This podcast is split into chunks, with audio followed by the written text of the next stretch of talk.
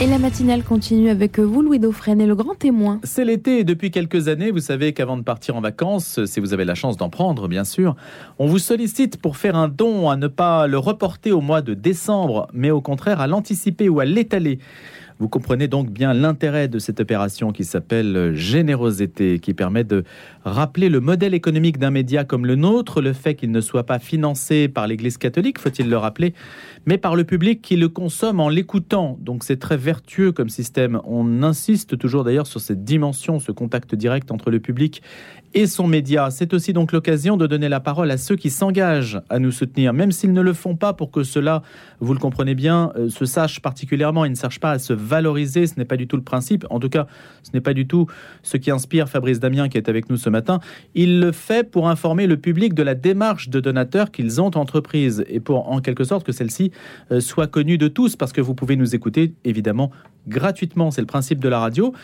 Mais il y a un petit appel à la responsabilité, savoir évidemment que cela est encore mieux si on le fait sachant en pleinement en responsabilité que euh, ce média a un coût et que donc on s'engage aussi pour le soutenir. Bonjour Fabrice Damien. Bonjour Louis Offren. Alors je vous présente donc comme grand donateur de Radio Notre-Dame, vous êtes mécène et vous êtes président de la fondation Parésia qui est abritée par la fondation Notre-Dame. Alors peut-être d'abord allez-vous nous expliquer ce qu'est la fondation Parésia? Je précise que vous avez euh, euh, fait des, des études d'histoire, vous avez fait HEC, vous avez effectué votre carrière dans le secteur financier à l'international, une dizaine d'années dans de grandes banques américaines, à New York, à Londres, etc. Et puis, euh, au tournant des années 2010, vous avez voulu contribuer à la création, au développement d'une société pan-européenne de gestion d'actifs qui est également implantée aux États-Unis. Et puis, vous avez pris un peu de champ avec cette activité et vous êtes euh, aujourd'hui, vous avez créé une fondation donc, qui s'appelle Parésia, euh, qui va faire la jointure avec notre sujet, qui va expliquer votre démarche ce matin. Quel est le sens de cette fondation et puis l'objet de votre présence aussi? Alors, le, sens de cette fondation, donc euh, vous l'avez rappelé, il y, a, deux ans, j'ai pris un peu de, de champ dans mon activité professionnelle. Et j'ai décidé avec mon épouse de créer une fondation pour en fait structurer euh, les dons que nous effectuons de manière relativement dispersée en aidant euh, de différentes associations et différentes euh, fondations. Alors, on l'a fait sous l'égide euh, de la Fondation Notre-Dame. Qu'est-ce que cela veut dire? Ça veut dire que la Fondation Notre-Dame euh, va nous a à structurer administrativement euh, la Fondation. La Fondation Notre-Dame nous aide à sélectionner des projets en effectuant l'étude, notamment financière, l'objectif des différents projets qui nous sont proposés. Et puis, elle nous permet également de rencontrer euh, d'autres fondateurs, euh, familles, euh, personnes privées, et, comme ça, en fait, de mutualiser nos efforts, nos réflexions quant, à, quant aux dons que, nous effectuons. Quel est le critère que vous avez choisi pour faire un don? Alors, euh, on, s'est défini plusieurs axes euh, de, développement dans la fondation. Tout d'abord, la jeunesse. Donc, on, travaille sur des projets qui sont en lien euh, avec la jeunesse, par exemple des écoles dans les banlieues où on mmh. finance certains de leurs projets. la formation, la formation des jeunes hors du cadre, hors du cadre scolaire, pour leur donner un peu de contexte. Euh, il y a également euh, la formation, et c'est en lien avec l'actualité, euh, qui est liée à, l'anthropologie chrétienne, sujet important. Donc là, on est dedans. exactement, avec, avec l'avortement. La transmission de la foi, euh, l'ouverture à l'intelligence euh, de la foi, euh, les formations théologiques, voilà, que, nous avons débuté également, mon épouse et moi-même, et puis tout ce qui a trait aux médias, tels que Radio Notre-Dame, qui permet d'avoir un débat ouvert, libre, sur un grand nombre de sujets. en ce inclut les sujets d'Église et ceux ben, voilà, sans, sans phare. Il y a aussi le handicap. Et il y avait également le handicap, voilà, tout ce qui a trait notamment euh, à l'autisme. Et euh, Fabrice Damien, il y a également un point quand même très important, c'est que vous êtes sensible à ce qu'on appelle la doctrine sociale de l'Église. expliquez-nous, parce que c'est vrai que c'est un terme sur lequel on a pu faire pas mal d'émissions et que ce n'est pas facile de l'expliquer au grand public. Qu'est-ce qu'on attend en fait de, ce positionnement-là? Qu'est-ce que vous, vous en attendez? La doctrine sociale de l'Église, eh bien que l'Église euh, nous donne des pistes de réflexion en lien avec l'écriture, en lien avec euh, le dogme pour agir dans la société de tous les jours, euh, dans l'économie de tous les jours. Et je pense que euh, les, les, principes de la doctrine sociale de l'Église, le bien commun, la subsidiarité, ils sont résumés de manière simple depuis quasiment deux millénaires par les premiers chrétiens dans l'épître à Diognète, où on nous dit que le chrétien n'a pas à vivre une vie extraordinaire, mais une vie ordinaire autrement. Mais comment concilier la doctrine sociale dans l'Église, de l'Église, pardon, dans un monde où on semble ne plus avoir prise sur le cours des événements? Quand on fait du trading haute fréquence, on se demande, euh, c'est l'ordinateur déjà qui pilote. C'est l'ordinateur qui pilote. Tout à où est l'esprit et où est le caractère social que l'on peut mettre dans ce monde-là? Je pense qu'il commence avec en fait la personne que nous restons. Il y a l'intelligence artificielle, elle fait des choses. Euh, cette intelligence artificielle, elle fait des choses qu'on lui permet.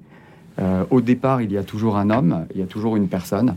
Euh, même dans le monde de la finance, de la grande finance internationale, où on brasse beaucoup d'argent et où en fait bah, nos égoïsmes cumulés peuvent entraîner des dérives. En fait, ce qui est important, c'est euh, j'allais dire, la, réforme individuelle, la réforme personnelle. Euh, et, finalement, c'est là que la doctrine sociale de l'Église, elle essaie de, elle essaie de nous étayer euh, dans notre, dans notre parcours personnel. Est-ce que la doctrine sociale de l'Église peut changer les règles de la finance ou est-ce qu'il y a des choses à changer? Bah, elle, elle, influe. Elle influe. Il suffit de voir combien le, bien commun, l'intérêt général, si on le dit de manière plus mmh. sécularisée, qui est euh, le grand principe euh, de la doctrine sociale de l'Église, combien il l'infuse euh, à l'heure actuelle dans les politiques des grandes entreprises, les fameuses les fameux principes ESG, environnementaux, sociaux, de gouvernance, et eh bien, il participe dans une certaine mesure. Ça n'est pas de la communication, ça? C'est, ça peut être souvent de la communication, mais j'allais dire fort heureusement, pour que ça ne reste pas que de la communication, euh, les entreprises sont quand même obligées de creuser. C'est-à-dire que si elles ne creusent pas, si elles n'essaient pas de faire du réel à partir de, ces éléments de, de communication, elles n'ont pas grand-chose à dire. Donc, au final, on revient toujours à un principe de la doctrine sociale de l'Église qui est le moindre mal. Euh, ou en tout cas ici, mhm. euh, le peu de bien, on arrive, on arrive quand même à faire quelque chose. Alors vous qui connaissez bien les États-Unis, Fabrice Damien, le, système de générosité, d'organisation de la générosité aux États-Unis ou au Canada est très différent de celui qu'on connaît en France. Est-ce qu'ils sont plus efficaces que nous, plus mobilisateurs, parce que le secteur privé est beaucoup plus sollicité qu'il ne peut l'être, que l'État est moins présent? Comment est-ce que vous verriez l'un et l'autre? Déjà, je pense que si on donne euh, en, termes d'ordre de, grandeur, euh, l'économie du don euh, outre-Atlantique versus ce que l'on connaît en Europe, c'est un facteur de 1 à 10. Ça. ça. ça. représente à peu près 0,2% du PIB. en Europe, on est plutôt aux alentours de 1,5% du PIB aux États-Unis. C'est beaucoup plus structuré. On a beaucoup de, grosses fondations, euh, euh, fondations qui sont privées ou de, fondations euh, publiques aux États-Unis qui soutiennent l'économie du don. C'est beaucoup moins le cas. C'est beaucoup moins le cas en France. Alors pourquoi? Parce qu'ici on se repose davantage sur l'État. On estime que déjà on est suffisamment prélevé, etc. Tout à fait. Je pense qu'il y, a tout à fait ce, biais-là et que ce n'est pas nécessairement en fait dans la mentalité, la mentalité des gens. Ça évolue. Vous, diriez que quand on crée une fondation, on essaie de s'inspirer de ce qui se fait de mieux dans le monde et qu'on essaie de faire évoluer les choses, de responsabiliser davantage, euh, de flécher les dons aussi? Oui, on essaie tout à fait de flécher les dons. On essaie de flécher les dons, on essaie de flécher l'argent euh, qu'on peut donner euh, et on essaie de le faire. En tout cas, c'est à notre, petite échelle ce que nous essayons de faire avec notre épouse. On essaie de le faire également en s'impliquant non seulement dans le choix des projets euh, qui sont euh, mis en avant euh, par les associations, mais également ben, en, s'impliquant, en allant rencontrer les, associations que, que, nous contribuons à financer, en offrant notre aide, j'allais dire, humaine. si, si tant est qu'elle soit utile. La présence humaine est importante. Il n'y a pas que le mécanisme de, distribution. Tout à fait. sinon, on peut rentrer en fait dans une une démarche euh, qui euh, finalement est purement pécuniaire, qui consiste à donner son argent et on en revient potentiellement, c'est le risque, il me semble, à une certaine, j'allais dire, concupiscence du don. On se regarde donner, mmh. on est très heureux de donner, on donne son argent, mais on ne fait pas grand-chose d'autre. Que diriez-vous, Fabrice Damien, sur la culture du don? Parce qu'on a peut-être le sentiment qu'aujourd'hui, ce qui était naturel pour des générations qui ont vécu peut-être des périodes plus dures que les nôtres, où elles étaient aussi élevées dans un climat où la solidarité familiale était peut-être plus naturelle, je ne sais pas. On, ne va pas essayer de commenter de manière sociologique les choses, mais en tout cas, il y a un défi de la transmission de la culture du don pour les enfants aujourd'hui, par exemple. Comment est-ce que ça s'organise ça? Comment est-ce que vous verriez cette question? Oui, je pense que c'est une question euh, très très importante. Euh, avec euh, l'avènement des, réseaux sociaux et de l'Internet, on voit bien que sur les 10 ou 15 dernières années, on a énormément de contenu qui a été mis à disposition de tout un chacun. Et on voit qu'il suffit de voir Wikipédia, par exemple, mhm. euh, euh, on, voit que ces contenus, euh, on a l'impression en fait qu'ils sont, qu'ils sont, effectivement, ils ont, ils ont, on a un accès gratuit, mais qu'en fait, ils ne coûtent rien. Et donc, généralement, le pourcentage de donateurs est très faible. Je citais Wikipédia par exemple, parce que je, ne sais plus quel est le chiffre exact, mais on est en dessous d'un pour cent de donateurs par rapport aux, aux, utilisateurs. Et on retrouve ça en fait euh, dans toute la chaîne du don euh, pour toutes les associations, euh, toutes, toutes les fondations. je pense qu'il faut, il faut pousser les jeunes à, à s'engager. Et dans les générations qui ont à l'heure actuelle 30, 40 ou 50 ans, je pense que la démarche du don n'est plus du tout la même. Euh, que celle des générations euh, précédentes. Il y a des gens qui donnent aujourd'hui, même des jeunes, sur des projets, euh, des projets ad hoc, des projets précis. Il y a d'ailleurs des, sites, des plateformes qui recueillent des dons selon telle ou telle cause. D'ailleurs, il peut y avoir des causes même plus ou moins fantasques ou extrêmement parcellaires, petites, mais qui, fonctionnent. C'est-à-dire que c'est pas parce qu'on est jeune qu'on ne donne pas. Non, c'est pas parce qu'on est jeune qu'on ne donne pas. Je, pense que ce qui a de plus en plus de mal à fonctionner, et c'est là que la réflexion euh, doit se porter, c'est, j'allais dire, le projet euh, général. Et euh, je pense que les, les plus que générations, eh bien, elles sont intéressées d'intervenir sur des projets spécifiques, sur des projets sur lesquels elles peuvent se sentir non seulement appelées, touchées, mais sur lesquels elles peuvent intervenir directement ou auxquels elles peuvent, elles peuvent contribuer. Alors c'est votre cas, quand vous faites un don à la radio, vous attendez d'intervenir dans euh, Radio Notre-Dame? Non, pas du tout. Fabrice Damien? Non, pas du tout. Mais, euh, mais c'est une question qu'on me pose souvent. Est-ce que vos donateurs sont présents dans, euh, dans la vie de l'antenne? Moi, je trouverais ça assez normal parce que vous êtes, vous êtes d'une certaine façon les actionnaires de la radio. Hein. C'est ce, qu'on dit dans les, dans, dans les événements type Radio Don, c'est qu'en fait, l'actionnariat, ce sont les personnes qui écoutent. On peut le voir comme ça. Non, je pense que ce qui est. Vous avez des exigences particulières? Non, aucune exigence particulière. Bah, vous que la parole soit libre et euh, que, euh, en fait, il y ait une pluralité euh, de types d'émissions. Moi, je préfère dépendre d'un donateur que de dépendre en soi d'un publicitaire ou, vous voyez. Absolument. Bon, il vaut mieux dépendre d'un donateur que de dépendre d'un publicitaire. Mais il n'y a pas de ligne de conduite. Je trouve que euh, ce que fait Radio Notre-Dame en termes euh, d'ouverture quant au sujet abordé et quand on, en vient aussi, j'allais dire spécifiquement à l'Église, toutes les différentes shades of grey pour parler franglais mm. dans l'Église peuvent, peuvent intervenir. Et je pense que ce qui est très bien également, c'est d'avoir des émissions d'actualité telles que la vôtre, et puis également euh, des émissions où, les auditeurs puissent intervenir, comme écoute dans la nuit, euh, en soirée. Euh, je pense que c'est très important pour que non seulement que les donateurs interviennent, mais que les auditeurs puissent intervenir.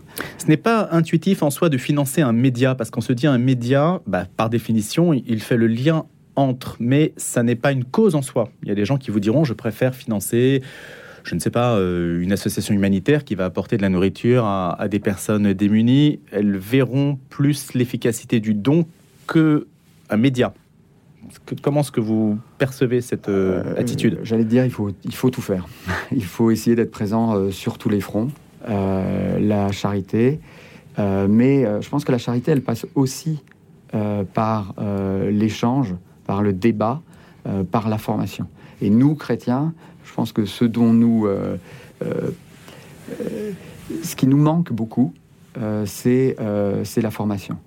Et euh, je pense que Radio Notre-Dame, via ses émissions, ben, elle participe à la formation et au débat entre chrétiens. Quand vous dites formation, c'est-à-dire aborder des idées, des, des courants de pensée, etc. Exactement, c'est exactement ce que j'entends par hmm. Quels sont les sujets d'actualité qui vous font écouter la radio?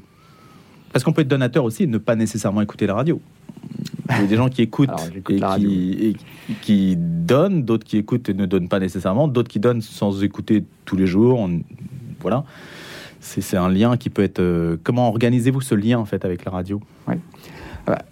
Encore une fois, je, re- je- je rebondis sur la formation. Vous voyez, les- les- les- l'émission type Oxygène qui précède votre Oui. programme euh, le matin, vo- voilà quelque chose qui, pour moi, participe euh, de la formation des chrétiens. Ce qui est intéressant ensuite, c'est d'avoir le, le débat d'idées, comme euh, vos intervenants qui viennent de, de discuter d'un sujet euh, épineux, complexe, qui est euh, celui de l'avortement, qui ouvre évidemment à la discussion sur les problématiques d'anthropologie chrétienne.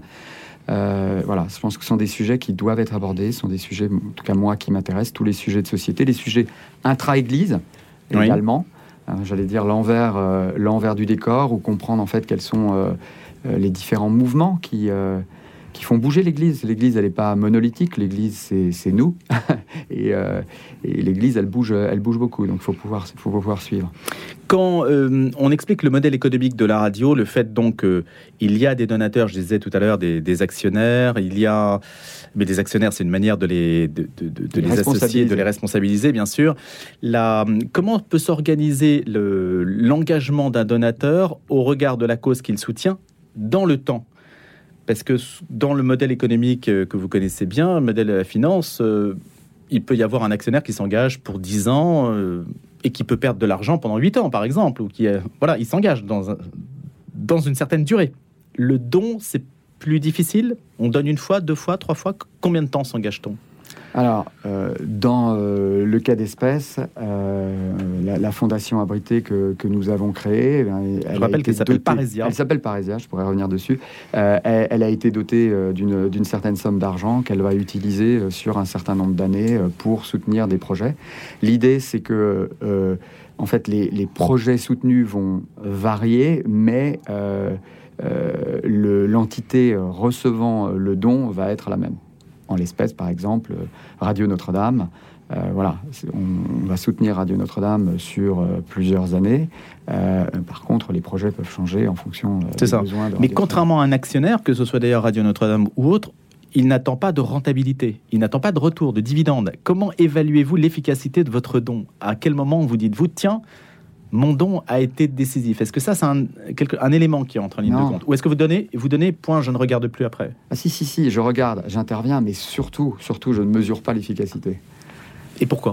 Bah, parce que on est dans un monde où euh, le maître mot, c'est l'efficacité, le maître mot, c'est le chiffre. Oui, mais c'est pas méchant. Moi, j'ai envie d'être efficace, moi, le matin. Oui, bien sûr. J'espère que je le suis, d'ailleurs. voilà, oui, je pense, je pense. Ah, je Quali- qualitativement, on peut juger de la prestation, mais je veux dire, quantitativement, il n'y a pas de retour euh, euh, qui, est, qui, est vraiment, qui est vraiment Pourquoi ce serait malsain? Oui, je pense que ça serait malsain d'exiger quelque chose de très spécifique. Je pense qu'il faut faire vraiment attention à l'efficacité. Et il faut... euh, il faut euh, la, la bienveillance est un, un grand mot, mais je pense qu'il faut, il faut, il faut en faire montre. Dans, dans le- Donc ça veut dire que le don repose euh, intrinsèquement sur la confiance. Voilà, exactement. Je sélectionne mes Pour projets. nous, c'est Oui. le cas. Il faut sélectionner ses projets. Je pense qu'en fait, le travail, il se fait vraiment en amont. On sélectionne ses projets, on sélectionne ses causes, on, on y est euh, attentif, on donne, et puis voilà. Est-ce que les fondations sont beaucoup sollicitées? De toutes parts Est-ce que vous avez l'embarras du choix? Oui, il y a beaucoup de projets. Il y a beaucoup de projets à soutenir. Je pense qu'il y a plus de projets à soutenir que, Oui. que de fondations. Ah, Donc ça veut dire que les critères, euh, vous ferez forcément des déçus. C'est inévitable. Euh, Voilà, Mm. c'est pour ça que je pense qu'il faut, il faut, il faut se donner des, euh, des axes sur lesquels on entend agir, que j'ai résumé par exemple en, en ce qui nous concerne au, au départ, et, euh, et il faut essayer de s'y tenir. Je pense que ce qui est important, c'est vraiment l'action dans la durée. Alors vous le savez, donc cette opération, hein, pour ceux qui prennent l'antenne maintenant, on parle de l'opération Générosité. C'est un, un jour avant l'été, lors duquel on vous sollicite parce que la plupart du temps, enfin la plupart du temps, beaucoup, on sait que vous êtes fidèle, que vous étalez votre don, beaucoup procèdent par prélèvement automatique, mais il y en a évidemment qui attendent le, moment de la défiscalisation, en fait, qui attendent le mois, de, décembre, ce qui est plus compliqué pour des médias, des stru- structures comme les nôtres, puisqu'elles reçoivent une bonne partie de leur budget en, fin d'année et que ça se décale en fait sur la fin de l'année. Est-ce qu'il y a, euh, euh, Fabrice Damien, euh, j'allais dire, est-ce qu'il faut repenser la politique du don en France? Vous avez donc l'abattement fiscal de, de 66%. Est-ce qu'on donne parce qu'on a un abattement ou est-ce que d'une certaine, qui est une manière de flécher votre impôt, ou est-ce que c'est quelque chose dont on peut se passer complètement? Ah. Est-ce que vous diriez, parce qu'il y a une petite injustice, ceux qui euh, profitent de l'abattement sont ceux qui paient des impôts, mais ceux qui ne paient pas d'impôts paient 100% de leurs dons. exactement. C'est un, c'est un peu une injustice, non? Enfin, Je ne sais pas. Je, sais pas si on, peut, appeler ça une injustice. Je pense que dans, tout, euh, dans tous les pays occidentaux, euh, on a ce type d'incitation fiscale à la générosité, j'allais dire, aux dons. il est plus marqué en France que dans d'autres ah pays. Euh, je pense que c'est bien, euh, mais effectivement, euh, il ne prend pas en compte le besoin en fonds de roulement des, des, projets qui sont soutenus, notamment une chaîne de télé ou une chaîne de radio. La difficulté, c'est qu'elle va avoir des coûts dès le 1er janvier et elle va recevoir ses dons, surtout en fin d'année. Je pense qu'il faut lisser. Et donc, je pense que des opérations comme Générosité sont, sont utiles pour, pour, essayer de, pour essayer de faire ça. Dites-nous un petit peu, puisqu'on a cité Parésia, mais, mais peut-être qu'on a besoin d'en savoir davantage quand même, Fabrice Damien, sur cette fondation que vous avez créée, le rôle qu'elle joue aujourd'hui. On a parlé des projets que vous souteniez, euh, les, les, les, axes euh, mhm. que, que, que, vous avez privilégiés. Qu'est-ce qui commande en fait à cette et quand vous parlez de doctrine sociale de l'Église, euh, sur quel, j'allais dire, sur quel domaine de la générosité vous pensez vous développer? Est-ce que vous avez des, perspectives? Comment vous pensez votre action à long terme? Encore une fois, je pense que les, axes de développement euh, que nous avons définis sur la jeunesse, la transmission de la foi, euh, la réflexion sur l'anthropologie chrétienne, euh, le, handicap, et il y en a un dernier que nous n'avions pas mentionné, qui est la, fin de vie, et notamment les soins palliatifs. Voilà, ça, ce sont des sujets sur lesquels nous voulons agir dans, la durée, ainsi que les projets locaux. Alors, euh, Par nous, exemple. nous habitons dans les Hauts-de-Seine et donc nous essayons, euh, autant que faire se peut, de soutenir euh, des projets locaux dans, la commune, la paroisse ou le, diocèse dans lequel, dans lequel nous résidons. Parce qu'en citant les, axes mhm. hein, que vous avez mentionnés à l'instant, d'une certaine façon, vous définissez les priorités sociales. Exactement. Voilà, qui sont l'éducation, qui sont la transmission de la foi et qui sont euh, effectivement, la réflexion anthropologique, vous parliez de l'avortement dans votre émission précédente, euh, la fin de vie, je pense que sont, sont des sujets très très importants pour nous. Finalement, le début, le milieu et la fin. Et là, comme ça, on, brasse, euh, on, brasse l'intégralité du champ. Exactement. Le, le fait d'être abrité par la Fondation Notre-Dame, ça vous donne plus de liberté que, vous étiez, que si vous étiez abrité par d'autres fondations? Est-ce que ça change un peu le... Oui, je pense qu'il y a une le principe euh, J'allais dire, euh, un, euh, le niveau de professionnalisme de la Fondation Notre-Dame, je juge non seulement excellent, mais je pense exceptionnel. et là, je compare hmm. avec des canons d'entreprises privées internationales pour lesquelles j'ai pu travailler. et ensuite, il y a vraiment un grand degré d'ouverture et d'analyse des projets. On peut soi-même apporter de nouveaux projets auprès de la Fondation Notre-Dame qui va les instruire et euh, sa fondation abritée ou d'autres fondations abritées peuvent, peuvent financer euh, ces projets. Donc il y, a, il y, a, une grande ouverture aussi, un grand professionnalisme, une grande ouverture de la part de la Fondation Notre-Dame. Merci beaucoup d'avoir été avec nous ce matin. C'est moi qui vous remercie. Et d'être venu pour cette opération Générosité en ce lundi 27 juin. Fabrice Damien, grand donateur de Radio Notre-Dame, mécène, président de la Fondation Parésia, abritée par la Fondation Notre-Dame.